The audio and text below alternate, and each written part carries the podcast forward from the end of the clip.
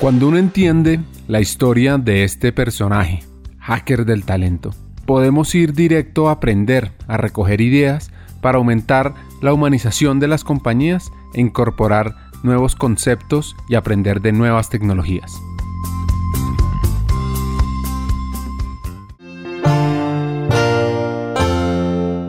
Este lado B arranca con el nuevo reto Isabel y como dice el fundador de Starbucks, uno tiene que ser auténtico, uno tiene que ser sincero y uno tiene que creer de corazón que las cosas van a funcionar. La, la verdad es que esa parte de tecnología pues fue mi entrada aquí en Estados Unidos eh, con Starbucks y me gusta, la verdad me gusta y se me, se me da, pero yo siempre tuve como esa nostalgia del rol de recursos humanos que yo había visto en Procter Gamble donde era más el business partner que podía impactar el negocio. Entonces quería como retomar y, mover más mi carrera hacia, hacia ese espacio. Y también em, como buscando con reconectar con Colombia, reconectar con mis raíces. Siempre he pensado que Latinoamérica es una región con mucho potencial y también muchas necesidades y para mí era una combinación perfecta poder volver al rol del business partner eh, al servicio de Latinoamérica. también pues obviamente buscando estar en, en, una región en la cual me es familiar, en la cual me siento que es lo mío. Eh, así que como que esa combinación de, de poder volver más hacia el negocio y, y, poder servirle a la región fue la oportunidad perfecta y sobre todo también la, la ubicación, ¿no? Salir de Seattle y venir a Miami donde podía estar a tres horas y media de mi familia, pues era como, como todo lo que podía pedirle a la vida en ese momento. El reto en ese momento es el siguiente. El reto en ese momento, Starbucks estaba abriendo mercados en Latinoamérica. Entonces, el, el reto era asegurar consistencia. Starbucks es lo que es por el poder de la gente y por la consistencia. O sea, tú vas a cualquier parte del mundo y, entras a un Starbucks y la idea es que te sientas como en casa. Entonces, es eso se logra a partir de grandes esfuerzos de las diferentes funciones, incluyendo recursos humanos. ¿Cómo garantizamos una experiencia del empleado que sea consistente a nivel global? Así que Starbucks Latinoamérica está en ese proceso de abrir mercados y era mi oportunidad como de estructurar los procesos, de enseñarle a cada país cómo hacerlo, ayudar a hacerlos eh, los despliegues de cuando entrábamos nuevos a, una nueva geografía y eh, entrenar a la gente y asegurarnos que, tuviéramos ese, esa, ese partnership que nos llevara a esa consistencia. También tuve la buena, la buena oportunidad de, en ese momento Chile era un mercado corporativo y la persona de recursos humanos que estaba allí eh, salió de la compañía y entonces me pidieron que fuera a cubrir Chile por aproximadamente un año. Así que me fui para a vivir a Santiago y eso me dio la oportunidad también de entender más allá de lo teórico de cómo los procesos funcionaban, cómo caían en la realidad de la tienda. Y eso fue clave porque empecé a, poder ver más allá de, de, lo que yo entendía, era clave para la marca, cómo vivía en, en la experiencia del partner, de nuestros empleados, y, empecé a entender cómo desde la, entre comillas, oficina de recursos humanos puedes empezar a crear un montón de iniciativas, programas, procesos que, que están impactando el día a día y, y, con eso tú tienes una capacidad inmensa de, de, hacer cosas súper lindas eh, que apoyan el negocio y que obviamente mejoran la calidad de vida de la gente y, e impactan positivamente a la comunidad donde estás.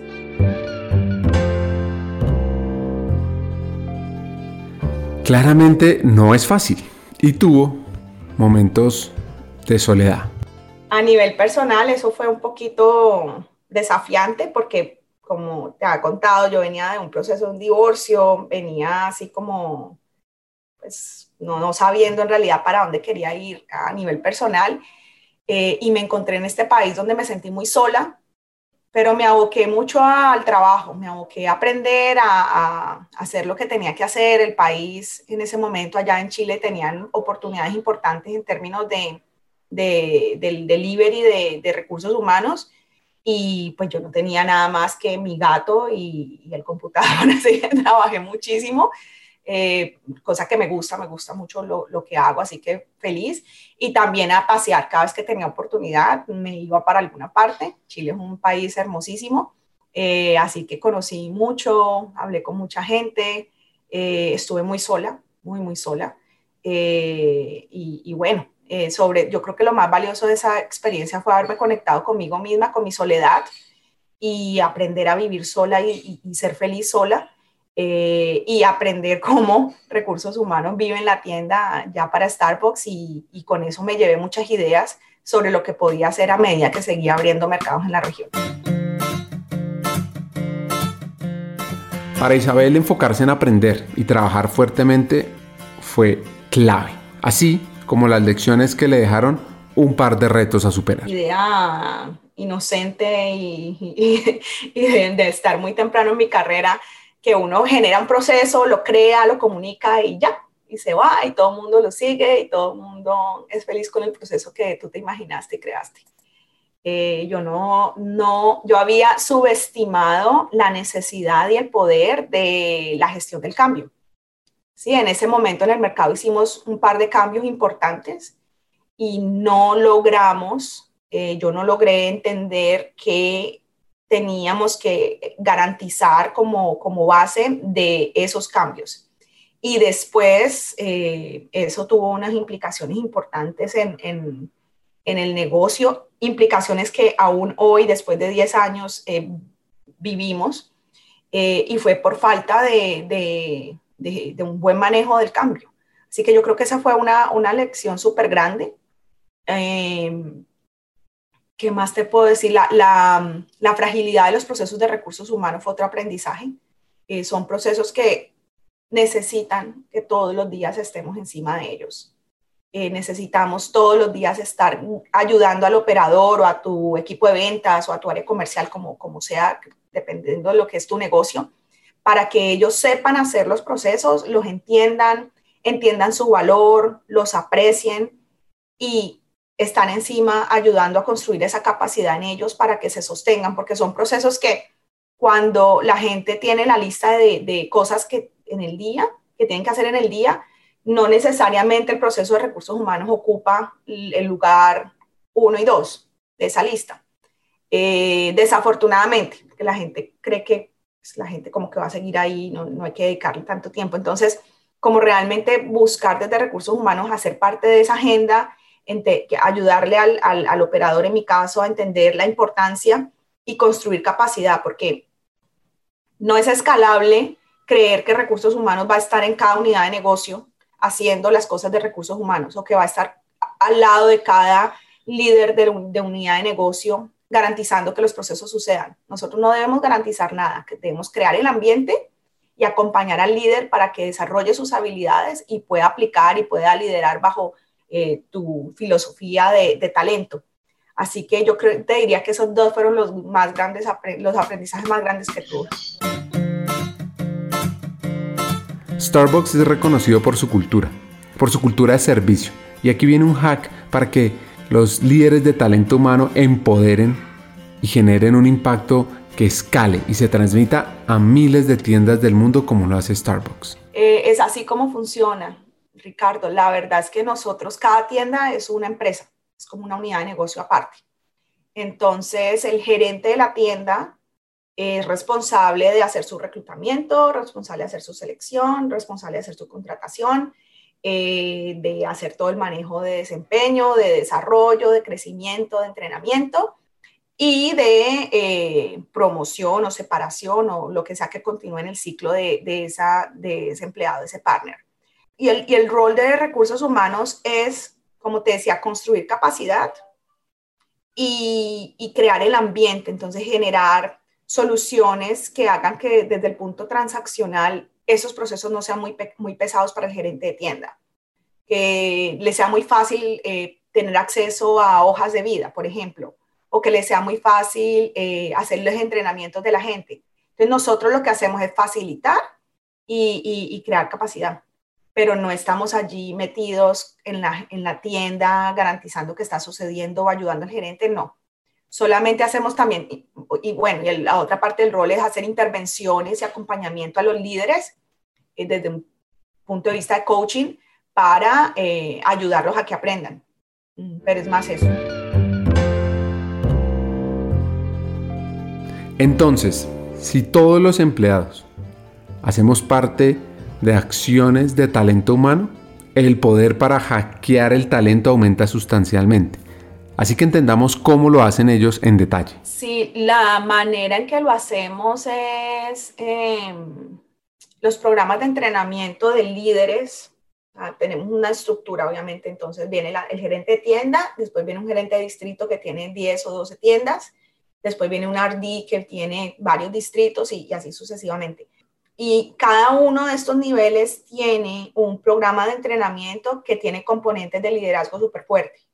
Entonces allí es como una, una parte.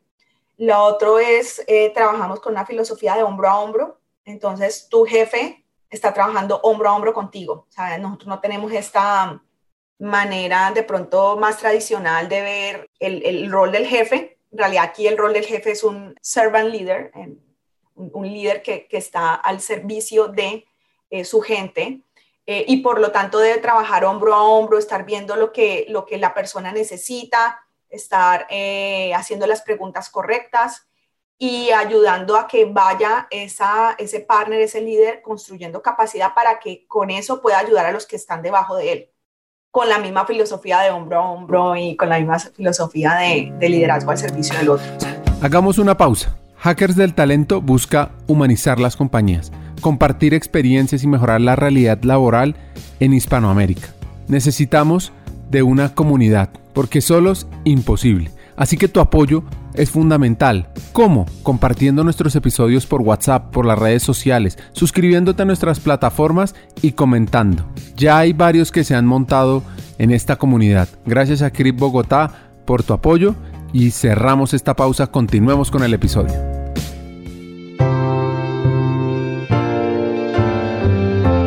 Qué importante esa filosofía, esa filosofía de hombro a hombro, el liderazgo al servicio del otro para transformar la cultura e impactar en la gente. Siguiendo en paralelo con la historia de Isabel, ella regresa a Miami para trabajar como business partner para toda Latinoamérica y con un foco claro sobre su rol. Y acá viene un hack que recomienda Isabel sobre un aprendizaje que tuvo de Howard Schultz, el fundador y líder de la empresa. El rol que juega recursos humanos es crítico porque es el embajador, es el embajador y es el guardián. Entonces es el que vive con el ejemplo, la misión y los valores y, es esa voz de, mi jefe me dice la voz de la conciencia, eh, el que está haciendo las preguntas, ¿no? correctas con, respecto a esto que está, esta decisión que estamos tomando, ¿está alineada o no con la misión y los valores? E, eso por un lado. Entonces, una parte como la parte del, embajador, el que, el que está role modeling y el guardián. A mí me encanta algo que, y que siempre lo tengo presente todos los días, que dijo Howard Schultz, el fundador de Starbucks, que él siempre, cuando tenía una decisión a tomar, se imaginaba dos sillas una silla en donde estaba sentado el partner y otra silla donde estaba sentado el cliente. Y él le decía a los dos qué era lo que iba a hacer, la decisión que estaba tomando. Y los dos tenían que estar orgullosos de esa decisión. Si uno de los dos no se sentía orgulloso con la decisión o no se sentía tranquilo con esa decisión, esa decisión no era la decisión correcta. Entonces, para mí, eso siempre ha sido como una buena manera de, poner al líder uh, en ese proceso de reflexión sobre las decisiones que se toman y es así como creo que, jugamos ese rol de, guardianes. La otra cosa que ya es un poco más higiénica es en esta necesidad de tener eh, procesos de recursos humanos que sean efectivos y eficientes, es garantizar que estás siempre contratando el perfil correcto eh, para, para poder perpetuar tu cultura. Si tú no tienes la materia prima correcta, no importa qué tanto entrenamiento le des, no importa qué tanto eh, lo mandes a leer libros o lo mandes a hacer cosas, esa persona desafortunadamente no va a poder jugar el rol que tú necesitas que juegue. y puede ser una persona perfecta e ideal para otro tipo de organización, pero no para la tuya. Así que tienes que tener súper claro cuál es el perfil correcto, cuál es el ADN correcto para tu compañía y entonces después de eso ser muy disciplinado en mis procesos de reclutamiento, mis procesos de selección, mis procesos de inmersión, de onboarding, tienen que estar eh, en coherencia con ese perfil. Y una vez tienes eso, es, es mágico, porque tienes un montón de individuos que piensan eh, en, en, lo profundo y en el core de la misma manera. Obviamente cada quien con su estilo, cada quien con su, con su función y su expertise, pero tienes en lo, en lo profundo y en lo, en lo que al final eh, es lo que, lo que importa, e individuos que están en la misma línea de pensamientos. A ver, después de esta, esta parte... Antes de seguir adquiriendo aprendizajes por parte de esta colombiana, entendamos dónde está Isabel. Empezado a hacer el rol del business partner, tuvimos varios cambios organizacionales y llegó un momento en donde la que era mi jefe eh, se fue a otra unidad de negocio y yo me quedé a cargo de la organización de, de, recursos humanos para Latinoamérica, pero estaban buscando una, un jefe o una persona nueva en Seattle para liderar la región. Y a mí, o sea, yo dije, no puede ser, o sea, yo ya estoy aquí, o sea, no puede ser. Yo quería esa posición, yo quería ser la líder de, de la región. Así que, bueno, esa es una historia larguísima, pero me dediqué a poder convencer a la organización que yo estaba lista y hice muchísimos sacrificios y gracias a, mi esposo, que después del divorcio volvió a organizar mi vida y me, me casé con un ser humano maravilloso y gracias a él y al apoyo de él logré hacer muchísimo en un periodo de tiempo como de un año, que era mientras que estaban buscando esta otra persona en Seattle. Y llegó un momento en que les dije, bueno, ustedes están buscando a alguien en Seattle, pero la verdad yo pienso que ustedes tienen la persona enfrente suyo. Esa persona soy yo. Yo quiero entender por qué eh, no me dan la posición a mí. Y bueno, te estoy resumiendo así la, la Una conversación de esos que llaman difíciles. Sí, sí, mucho y más porque yo no tenía plan B, o sea, donde me hubieran dicho, bueno, así o te gusta o no, pues yo no sé qué hubiera hecho, pero, pero dije aquí, ahora o nunca. Y bueno, la respuesta fue sí, tienes toda la razón, eres tú. Eh, obviamente tenemos que trabajar en estas áreas de oportunidad. Pareció súper chévere entender por qué no me estaban viendo y tuvimos un plan de cómo yo iba a cerrar esas brechas y me dieron la, la región hace dos años. Así que desde entonces tengo la responsabilidad por toda la región. Hoy somos 22 países, eh, manejamos la relación con 11 licensees. ¿Cuál es el reto hoy?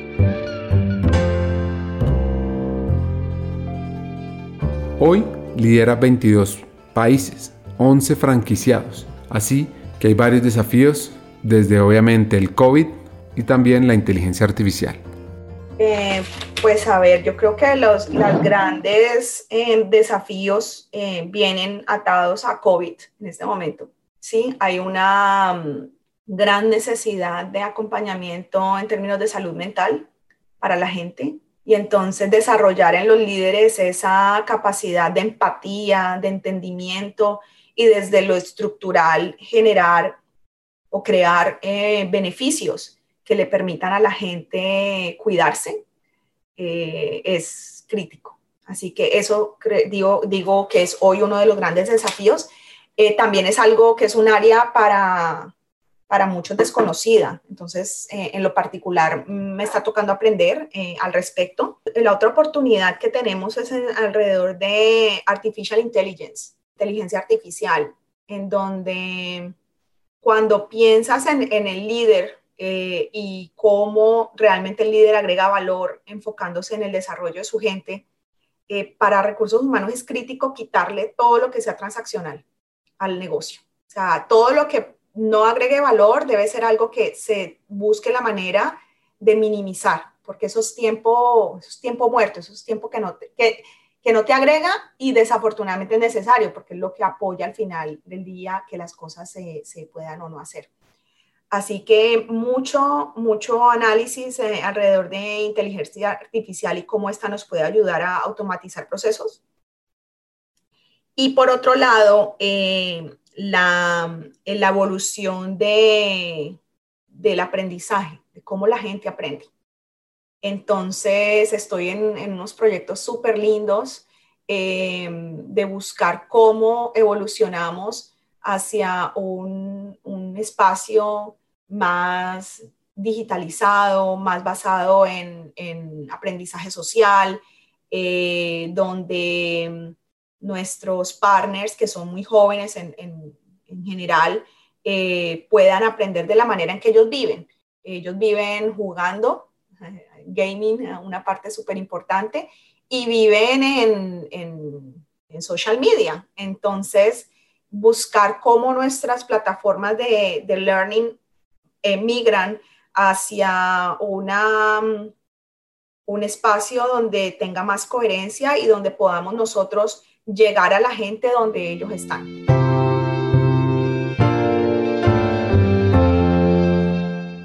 Aprender jugando. La gamificación es de las acciones más poderosas para que los líderes de talento muestren la importancia de aprender y lo interesante y atractivo que puede ser aprender. Entonces, ¿cuáles son esos sueños que tiene ella? Mi sueño es seguir aprendiendo y seguir creciendo y sobre todo tener la oportunidad de seguir ofreciendo proyectos que tengan un alto impacto en la comunidad. Eh, si me preguntas mm, cuál es la próxima posición que quisiera, no, no, la verdad ninguna. Eh, la próxima posición que quiero es una que me permita seguir haciendo lo, que, lo que me apasiona.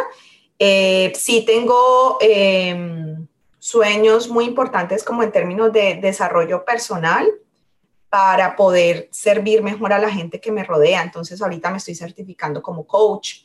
Eh, aquí en Estados Unidos hay una oportunidad importante de ayudar a los latinos a que empiecen a tomar posiciones de, alto liderazgo dentro del mundo corporativo. Eh, así que eso me apasiona. ¿Cómo puedo, por medio de coaching, eh, ayudar a, latinos o latinas a crecer eh, y a vencer un poco eh, esos muchos obstáculos que eh, yo viví de primera mano y, aún pues sigo navegando todos los días. Sí, pero no te puedo decir, Ricardo, así que quiero ser la próxima vicepresidente de NONA.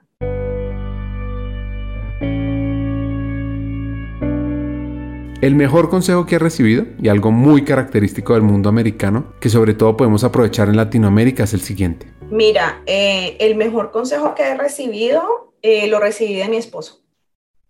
Eh, cuando nos conocimos aquí en Miami, em, la verdad yo nunca había sido muy intencional en el, en el tema de networking.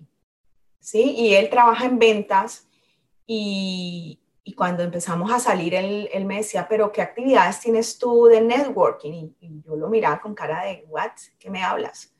Y él, no, es súper importante. Y empezó él a buscarme un montón de grupos de gente de recursos humanos eh, en donde yo pudiera asistir a desayunos o asistir a charlas.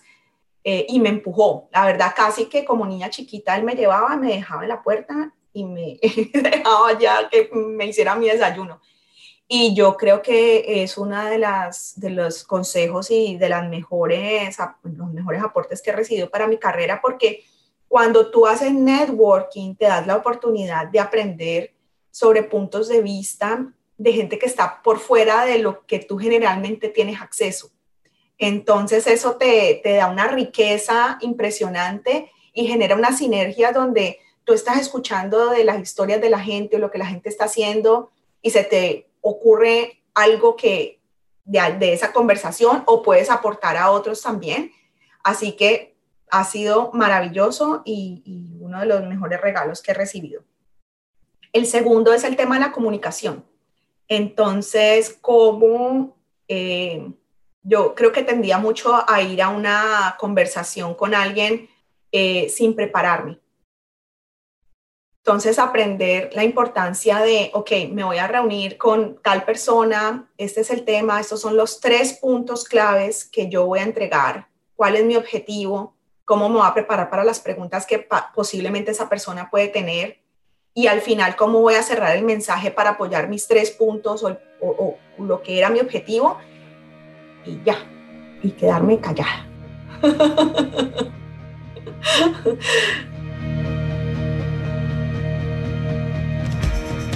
Este episodio no lo voy a cerrar yo con los hacks que aprendí. Prefiero que Isabel nos deje cuatro aprendizajes que resumen el lado A y el lado B. Hasta un siguiente episodio. Muchas gracias.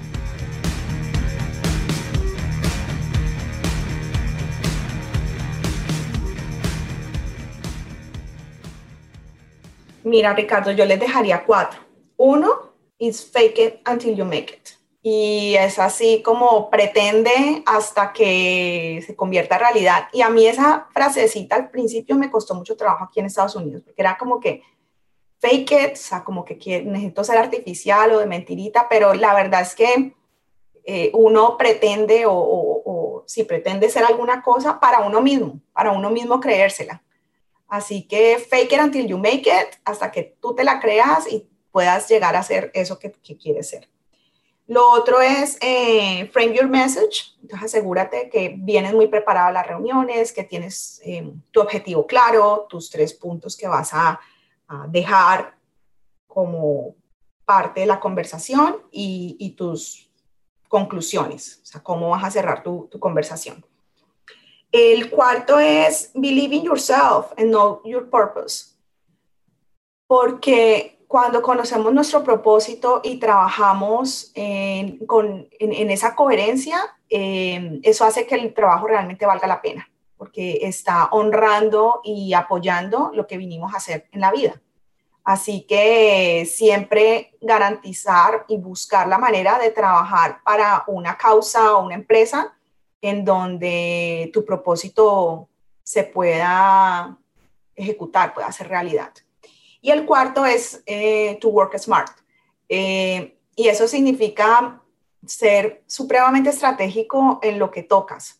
Eh, la verdad es que todos podríamos trabajar 20 horas al día y eso no significa que ese trabajo va a realmente impactar o hacer una diferencia en el negocio.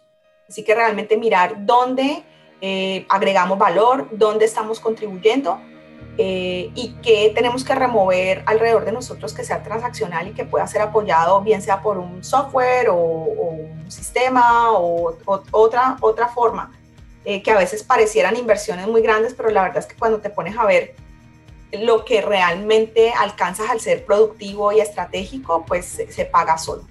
Así que esos serían mis cuatro consejos.